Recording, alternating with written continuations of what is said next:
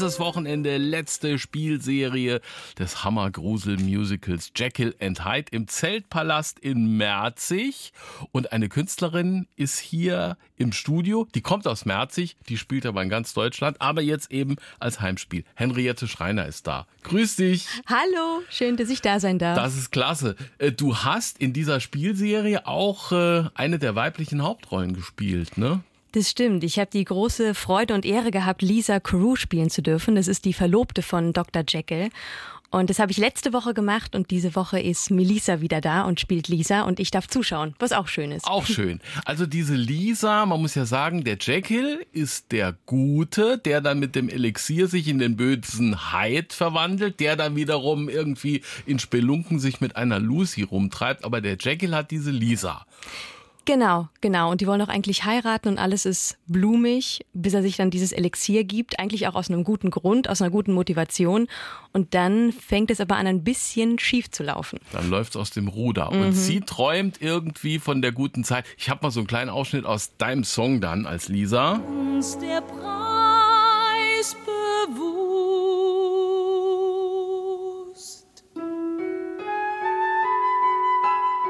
Da war einst ein Traum. Mhm.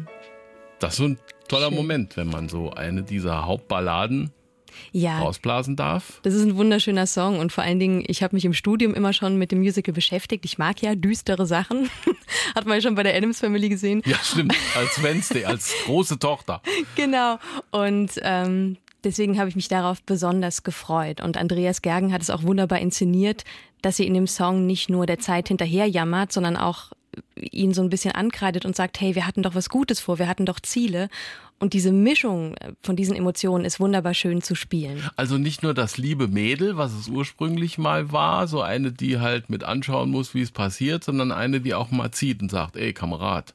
Genau, ja, die ist schon sehr willensstark, ohne zickig zu sein und weiß auch genau, was sie möchte und was nicht. Und die schaut auch hin. Also auch wenn er sich verändert und wenn sie spürt, irgendwas läuft mit ihm jetzt schief, dann stellt sie sich dem und schaut nicht weg. Und das finde ich ganz, also ich finde die Rolle ganz, ganz stark und ich habe mich sehr in sie verliebt. Große Emotionen bei Jekyll and Hyde. Jetzt haben wir mal, kommen keine Gewitter und so. Wie oft spielt ihr noch heute Morgen Sonntag?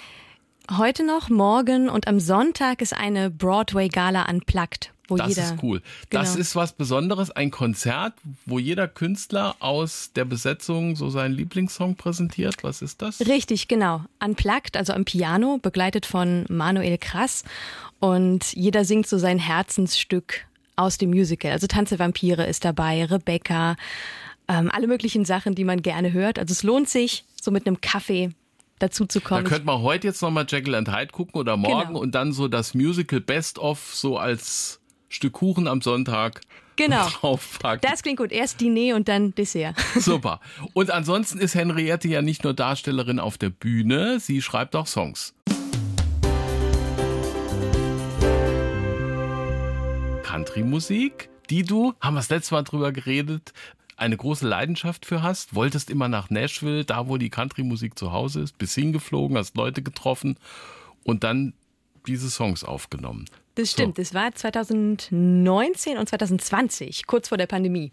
Ja, da haben wir schon gehört. Und dann eben, da sind wir jetzt dabei, da kam dann die Pandemie und du hattest erste Songs und du hattest auch mit den Menschen in Amerika zu tun und dann ging da nichts mehr. Aber es ging doch oder? Es ging doch, ja, und zwar überraschend gut.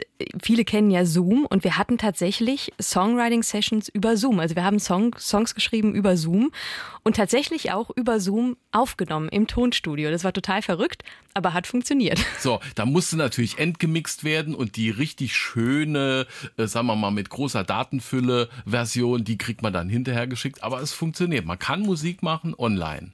Ja, also bin ich Zoom auch sehr dankbar, dass es überhaupt funktioniert hat, weil man konnte ja wirklich zwei Jahre gar nicht ausreisen. Mhm.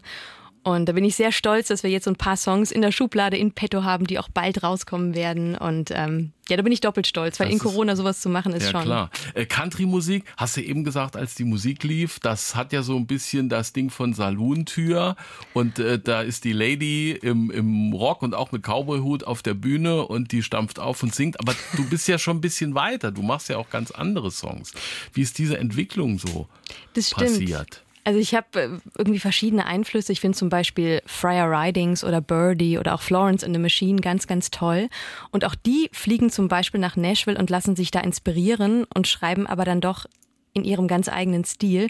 Und das habe ich mir so ein bisschen zum Vorbild gemacht, dass ich mich weiterentwickeln möchte und habe jetzt meinem neuen kreierten Genre auch einen Namen gegeben. Das heißt Cinematic Indie Folk oder kurz Cindy Folk. Und man darf sehr gespannt sein, wie das ja, klingt. Es ja. wird ein bisschen wilder, es gibt Streicher, es ist ein bisschen mehr Eben. dramatisch und trotzdem handgemacht. Aber Folk, aus Folk ziehe ich immer raus, handgespielt, nichts genau. irgendwie gefutschelt, gewurschtelt, keine Drum Machine, keine Beatbox und so. Nee. Alles so wie es aus dem Herz kommt und ähm, von Leuten, die auch ein Instrument spielen können. Richtig, das ist mir auch sehr, sehr wichtig. Und ich sage immer, es ist so ein bisschen, als würde ein Historienfilm auf ein Lagerfeuer treffen. so hört es sich an. So ein das bisschen. ist cool. Oh, Histor ja, mhm, mhm, ja, okay, da sehe ich da so die Postkutschen und über.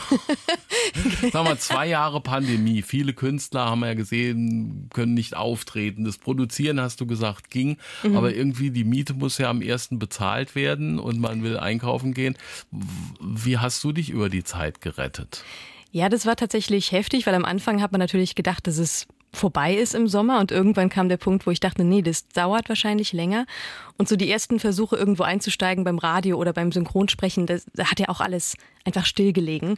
Und dann kam ich auf die Idee, dass ich mich ja als Trauerrednerin weiterbilden könnte, mhm. weil blöd gesagt, gestorben wird immer. Reden habe ich auch gelernt. Ähm, Empathie bringe ich, glaube ich, auch ein bisschen mit. Und dann dachte ich, hey, das ist wirklich auch was, was du für die Gesellschaft machen kannst. Mhm. Und trotzdem aber auch dir die Brötchen wieder besorgt, die ich eine Zeit lang tatsächlich nicht so hatte. Also es war schon, schon heftig zwischendurch. Das machst du in Berlin, da wo genau. du lebst, mhm. wenn du gebucht wirst. Genau. Dann gehe ich eigentlich wie so ein, ja, eine Seelsorgerin in die Häuser und mache Hausbesuche. Und dann kommt die Rede ein paar Tage später und es mhm. ist halt auch ganz gut vereinbar mit den Sachen, die ich sonst mache. Abends auf der Bühne zu stehen, es klappt ja trotzdem, ja. wenn man vormittags eine Beerdigung hat. Ja. Und auch meine eigenen Songs, ich kann es dann wie Bausteine einfach so drumrum legen und es hält mich halt trotzdem flexibel. Und da bin ich sehr dankbar, dass ich da einen Weg gefunden habe durch die Pandemie, gut zu kommen. Und dein Herz schlägt für die Musik. Klar, bald kommt was Neues. Du bist ja von den Künstlern eine, die jetzt nicht mehr den Silberling so hat, die CD. Bei dir wird ja viel gestreamt. Und das läuft auch. Auch ja. in anderen Ländern, Holland und so habe ich gesehen, das, das ja. zieht gut. Das, das stimmt. Also gerade bei Spotify hat man ja so Zugriff auf die Weltkarte, wo man sieht, wo die Musik gespielt wird. Mhm. Und da finde ich es immer ganz toll, dass plötzlich, keine Ahnung, in Peru so und so viele Leute das gehört haben oder in Australien oder Neuseeland. Also man sieht wirklich auf jedem Kontinent blinken dann so blaue Länder auf, wo Ach. das gespielt wird. Das ist, also es ist wirklich ein tolles Gefühl, wo ich denke, hey, ich habe gerade irgendwie jemanden in Japan erreicht, obwohl ich selber noch gar nicht da war in Persona. Mhm. Aber das ist, da das ist schon schön. Genau. Das ist schön. Henriette, danke für deinen Besuch. Du bist bei Jekyll and Hyde für den Sommer wird ein Singer-Songwriter-Festival geplant, auch im Zeltpalast, wo Leute, die ihre eigenen Songs schreiben, zusammenkommen. Da bist du auch dabei. Genau. Da hören wir uns wieder. Tschüss. Mhm. Mach's gut. Das SR3 Künstlerinterview mit dem Blick hinter die Kulissen auf SR3 Saarlandwelle. Immer wenn Stars bei uns zu Gast sind.